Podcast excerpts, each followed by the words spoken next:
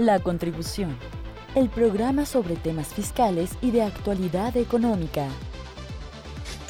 La Contribución.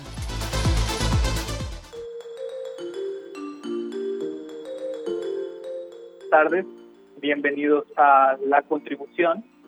Este, quien se dirige a ustedes, el maestro en impuestos Marcos Castillo Medina, los saluda desde esta emisión.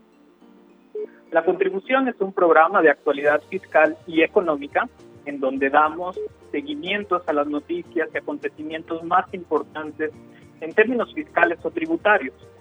Y con la ayuda de expertos invitados te diremos cómo es que te afectan los impuestos y los cambios fiscales. Esta difusión está realizada por el Departamento de Contaduría del Centro de Ciencias Económicas y Administrativas y agradecemos a Radio UAA que nos incluya en su programación. Te invito a que te quedes con nosotros. Vamos a platicar sobre la propuesta de reforma de pensiones, que es una propuesta que nos interesa a todos, especialmente a los que somos millennials y que ya históricamente nos han dicho que no nos vamos a pensionar. Y es que aconteció el pasado 22 de julio del 2020, para sorpresa de muchos, eh, que en conferencia de prensa matutina, el Ejecutivo Federal presentó una propuesta de reforma al sistema de pensiones. Esta propuesta consiste en una iniciativa que, a su vez, presentó el, el Consejo Coordinador Empresarial.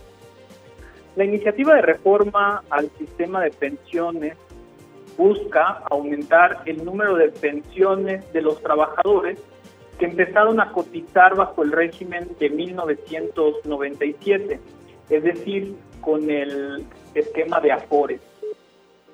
En palabras del Ejecutivo Federal, si esa reforma, y se refiere a la de 1997, no se corrige, los trabajadores recibirán al menos, ah, perdón, recibirán menos de la mitad de su salario. Esto se seguirá grabando con el tiempo. La propuesta consiste en una iniciativa, mencionábamos, del Consejo Coordinador Empresarial, la cual sugiere elevar las aportaciones de los empresarios de un 6.5% al 15%, siendo entonces los patrones los que van a asumir este incremento.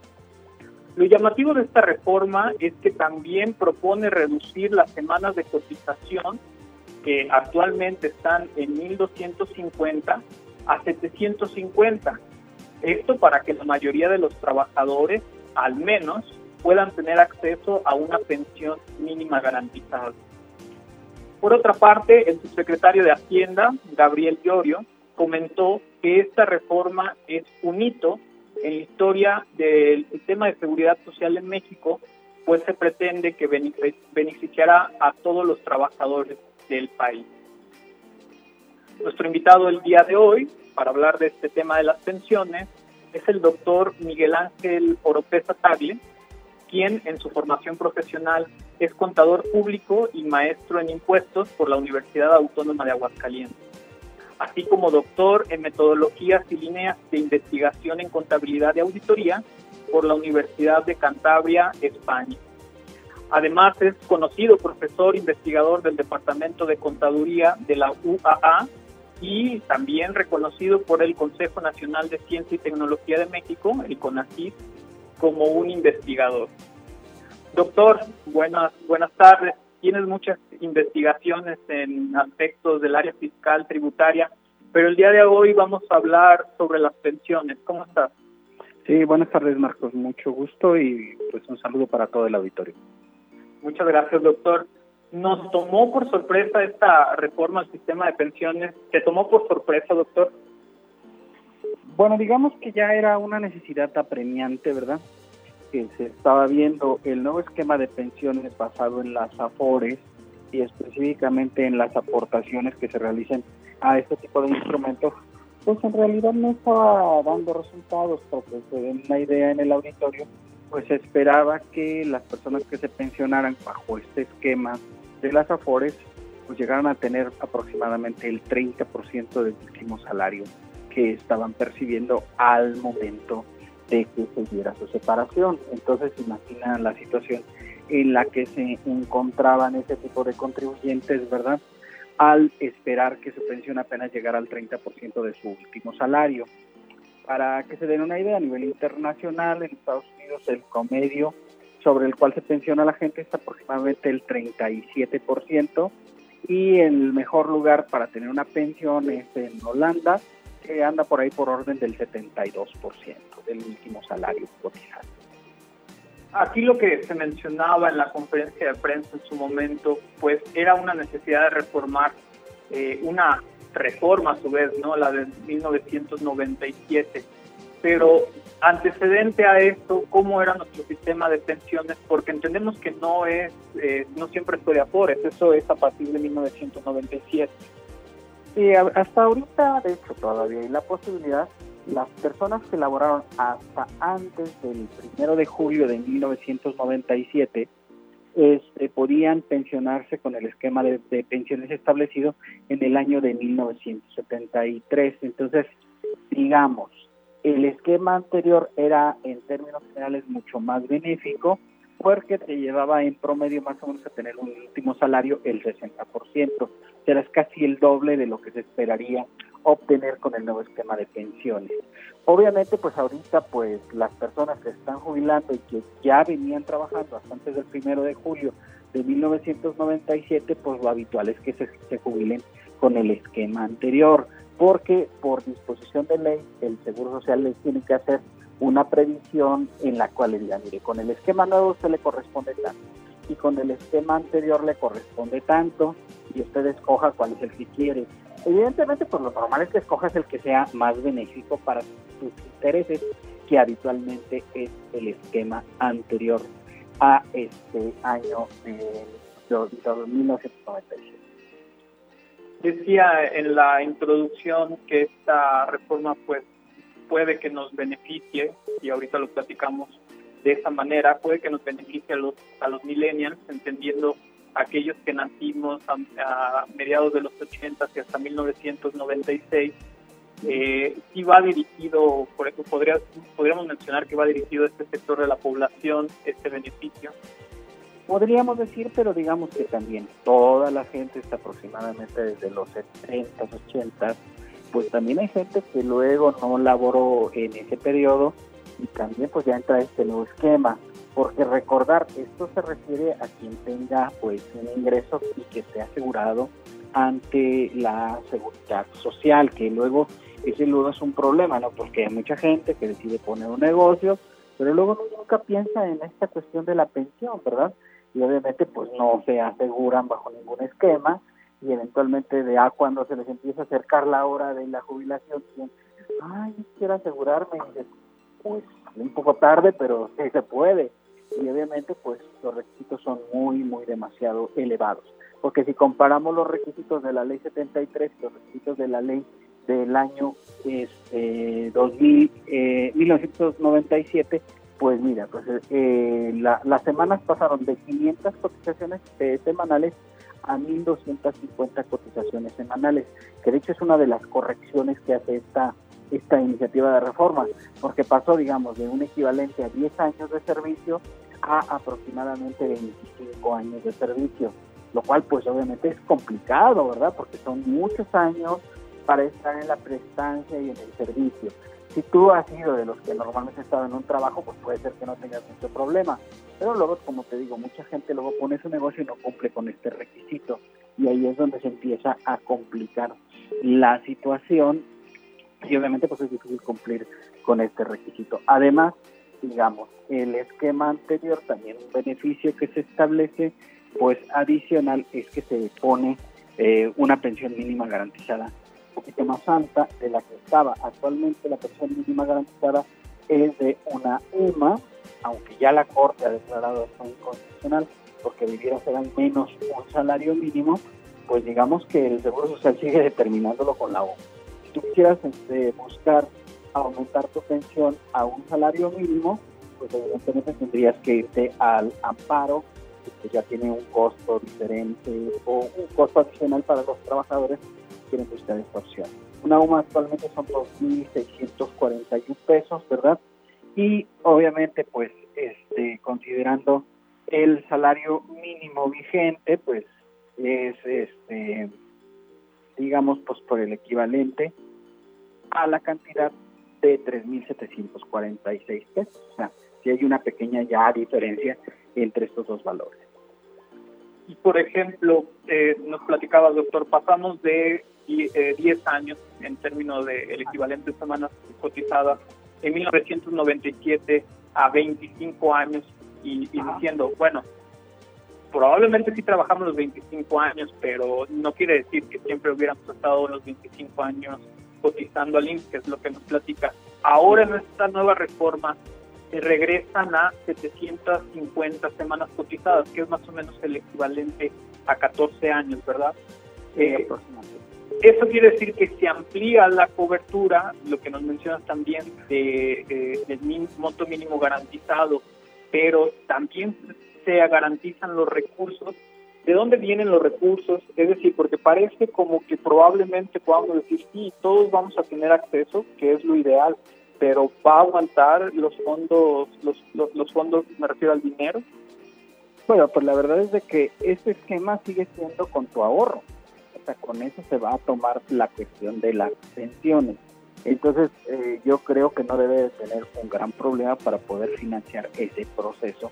Pues, eh, como sigue siendo la cuestión del ahorro, pues obviamente es lo que tú tengas en tu individual lo que te va a garantizar. Y dicho sea de paso, hay que aclarar que, bueno, son mil semanas de cotización, o sea, como que la hicieron parecer como que iban a ser 750, son mil semanas de cotización. Lo que pasa es que en la entrada en vigor de esta nueva disposición van a bajar de 1.250 semanas a 750 semanas y este valor lo van incrementando año con año hasta llegar a mil semanas en el año 2030, que se supone que es el año en el cual se va a terminar esta cuestión de, proceso paulatino de retorno. Entonces son en realidad mil semanas que te dan unos 19 años y medio aproximadamente. Entonces por ahí anda la situación, también eso creo que hay que considerarlo. O sea que si, yo me jubilo en el 2021 va a aplicar 750 semanas, pero si es en el 2022 ya va a ser 775 y así van a ir aumentando hasta llegar nuevamente ahora a mil o a 1250 porque creo que 1250 fue un cambio radical, ¿no? Pues más del 150% de lo que teníamos en la ley anterior. Eso sí era pues grave. Y ahora, pues mil semanas, bueno, pues es el doble de lo que teníamos en la, en la disposición del 73. Doctor, vamos a hacer un corte institucional, eh, volvemos y al regreso te quiero preguntar, por ejemplo, yo que soy trabajador, que ya empecé a cotizar con la de 1997, me va a aplicar la del 2000, esta nueva reforma que, aparezca. Eh, regresamos, doctor del corte, estamos hablando de las pensiones aquí en la, en la contribución. En un momento continuamos. La contribución. Teléfonos 910 74 55 y 910 74 59. Radio Universidad. El 48 Festival Internacional Cervantino se vuelve digital para llegar a ti. Sé parte de esta fiesta cultural. 12 países, más de 50 actividades y 570 artistas en acción. Vívelo de forma gratuita del 14 al 18 de octubre. Conoce la programación en festivalcervantino.gov.mx. Contigo en la distancia, el Cervantino es hashtag el espacio que nos une. El espacio que nos une.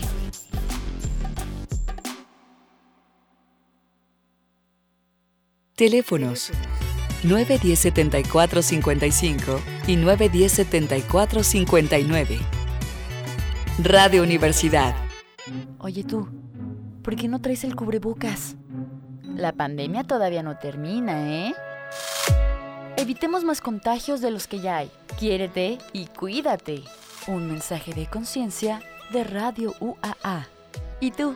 ¿Ya te pusiste tu cubrebocas? X H U A A Radio Universidad. Proyección de la voz universitaria. Ya estamos de vuelta. La contribución.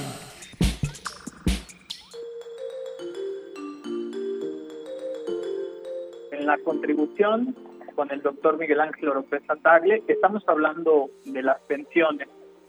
Doctor, eh, preguntaba antes del corte, si yo ahorita ya estoy trabajando, me aplica obviamente aún la ley de 1997 si entra en vigor esta reforma, ¿me beneficia a mí o solamente es a partir a los que empiezan a trabajar a partir de, su publicación, de su vigencia? No, digamos, esta disposición comenzará a tener vigencia a partir del año de 2022 en términos generales, ¿verdad? Porque, por recordar, en términos globales, pues espera que el 2021 sea otro año perdido, como lo ha sido el año 2020 en materia económica, me refiero, pues eh, las empresas siguen estando en problemas y recordar, una buena parte pues es el aumento en el, en el valor del, del pago. Entonces, al 2021 que entre en vigor esta ley, pues ya, por ejemplo, las semanas cotizadas, pues sí, le van a aplicar las 750 semanas cotizadas, ¿verdad? aumentarían la pensión mínima garantizada, que digamos es lo menor que te puede tocar del valor, y obviamente pues comenzaría también el esquema de los porcentajes para los patrones a partir del año 2023, ¿verdad? Porque es escalonada esta, esta ley, ¿verdad? Entonces tiene varias cosas que comenzarían a ser aplicables para todos los contribuyentes a partir del año siguiente, ¿verdad? y seguiría siendo vigente la ley del 73 para los que siguen siendo aplicables por esta ley. Y en esa parte de las aportaciones de los patrones, porque al final de cuentas eh, la gran parte de, las pensiones pues también viene de, la aportación patronal, eh, les afecta a ellos, me imagino que también va la gradualidad de, de las cuotas y pues llama la atención que es el mismo Consejo Empresarial quien propone esta, esta reforma. Entonces pareciera que a quien va a beneficiar el trabajador afecta financieramente, por así decirlo, al patrón, pero son ellos mismos los, quienes los proponen. Sí, sí, mira, yo siento que el, bueno, el Consejo Coordinador Empresarial estaba buscando una forma de poder regresar nuevamente a la vida pública, porque en realidad el gobierno los había tenido completamente fuera de esto y una forma de acercarse al presidente fue a través de aportar esto. Creo que es un tanto cuanto excesivo porque México se va a volver uno de los países más caros en materia de seguridad social a nivel mundial, porque pues como toda la carga esta que se va a aumentar la va a absorber el patrón, pues realmente se va a volver carísimo el, costo de la seguridad social. Y estamos hablando de prácticamente este, un 7% más de las contribuciones que tienen actualmente, ¿verdad? Aunque esto lo van a hacer gradual, porque dijeron, bueno, pues si necesitamos este aumento a las pymes, ¿verdad? Pues va a ser una cuestión que va a quebrar a la mayoría de las pymes, ¿no? Y entonces dijeron, bueno, vamos a hacer un esquema gradual en el cual vamos a ir metiendo poco a poco y de manera porcentual a las diferentes. El total del aumento es de 7.634, la cuota de la seguridad social. Es un verdadero mundo, ¿no? O sea, una barbaridad, porque considerar que ahorita la cuota está en 4.2 eh, 75% más el 2% será el 6.275 y va a subir a el 15% pagando el el trabajador el 1.275 que es lo que paga actualmente el trabajador. Pero mira la explicación es así va a haber una cuota diferenciada dependiendo de cuánto le pagues al trabajador si tú le pagas un salario mínimo general, la cuota no va a subir, va a quedar exactamente igual a la que tienes actualmente, de 3.15%. La cuota patronal más el 2% del sistema de ahorro para el resto. Pero si pagas más de 4 UMAS, ¿verdad? De 4 UMAS en adelante, entonces la cuota va a pasar de 4.241 a 11.875 con aumento de 7.634, o sea, prácticamente cercana al 8% de incremento en el porcentaje. En una cuota media, digamos que el promedio de que han sacado el INEGI es que los trabajadores ganan entre 2 y 2.5, el aumento sería de 3.751 a 7.962, o sea, por ahí por el orden de un 3%. Y se queda como en medio de este asunto. Quiere decir, cada punto 5 de UMA que tú le pagues adicional al trabajador, evidentemente te va a ir aumentando la cuota. Por eso es peligroso, porque obviamente tú vas viendo, pues vas a decir, oye, pues yo no lo voy a pagar. O sea, los patrones en un acto de querer ahorrar en la seguridad social, pues igual ya no registran los salarios reales, que no estamos de acuerdo que se haga, pero que puede empezar a pasar esto, ¿no? Al, al darse este esquema que puede ser más nocivo que favorable a los trabajadores. Cuatro UMAS estamos hablando por ahí por el orden de los 10.700, ¿verdad? Y, y eso lo, lo podemos destacar, se puede dar, digamos, como un círculo vicioso entre que me aumentas la cuota de la pensión, pues yo puedo, bueno, no se debe, pero podría pasar registro con un salario menos, eh, perdón, un salario menor al trabajador o algunas empresas probablemente lo tengan en informalidad, quiero decir que no lo registren y a final de cuentas se pueda volver al problema que se intenta solucionar. Se deben de preocupar los patrones ahora, ¿qué, qué, qué, ¿cuál sería la recomendación para ellos? Bueno, pues eh, la verdad es que es una situación que puede ser grave. Evidentemente, digo, las pymes, pues la mayoría pagan entre uno y dos salarios eso hay que considerarlo. Y estarían, digamos, en el orden, en el tercer orden de esto, y le subiría la cuota apenas un eh, 3, menos del 3%, ¿verdad? Pero obviamente, pues sí hay que tener en consideración lo que estamos diciendo, que puede ser peligroso de que en lugar de querer la solución, pues creemos un problema de subvaluación de los salarios y eso podría ser muy peligroso. Obviamente en las organizaciones bien estructuradas, pues eso seguramente no pasaría, ¿no? Pero este, recordar, el 95% de las empresas en México, 97.5% son pequeñas y medianas empresas, y apenas el 0.2% de las empresas son grandes empresas estructuradas, en donde pues probablemente ya no se vaya a dar este fenómeno que va a ser atípico. Ahora, ¿y qué va a pasar? Esos van a tener menos, menos aportación. No, lo que pasa es que hay una aportación que hace el gobierno federal que va a aumentar en los trabajadores que tengan un salario menor para que tengan la misma aportación. O sea, no la va a aportar el patrón, sino la va a estar aportando técnicamente el gobierno federal para completar y todos tengan la misma cuota de 11.875. A mayor salario la aportación sería menor del gobierno federal y los de arriba de cuatro UMAS pues ya no va a haber aportación del gobierno federal para cubrir esta, este, este menoscabo en las aportaciones. Todo esto que hemos estado platicando es a nivel reforma, todavía falta su publicación, sanción, su vigencia. Pero falta la aprobación, de hecho, ¿no? en el Congreso. Eh, es, es, lo que le, quiero le quiero preguntar, doctor. ¿Dónde, dónde va esta reforma? ¿Qué, ¿Qué, nos falta para, para que entre en vigor? En, en este momento está en comisiones. Recordar que, bueno, pues realmente el, el gobierno pues tiene toda la planadora morenista, ¿verdad? Porque esta no es una reforma constitucional en la cual se requiere dos terceras partes del Congreso. Entonces, aquí requiere solo el 50% más uno de los diputados presentes para que sea aprobada. Y en eso creo que Morena y su grupo de control no tiene mucho problema y el gobierno del presidente la puso como una, una iniciativa que para el gobierno pues tiene cierta prioridad por la importancia que tiene la misma. No le han dado mucho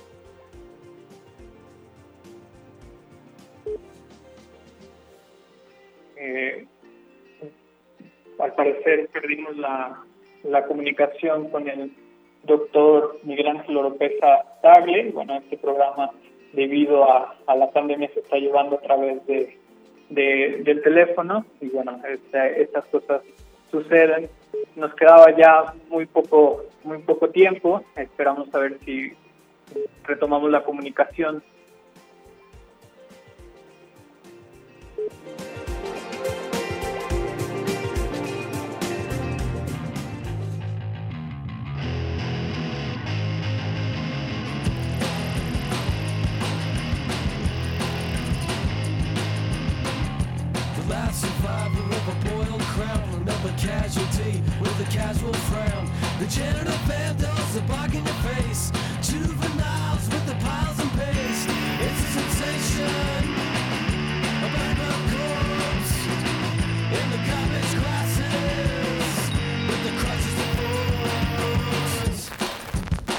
lamentablemente, lamentablemente no pudimos comunicarnos de vuelta con el doctor Miguel Ángel Oropesa Tagle.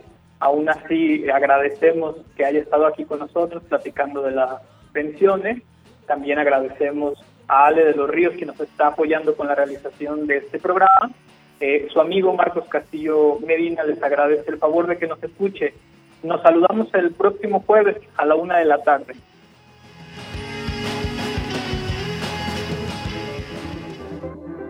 El programa en el que te decimos cómo te afectan los impuestos y las reformas fiscales.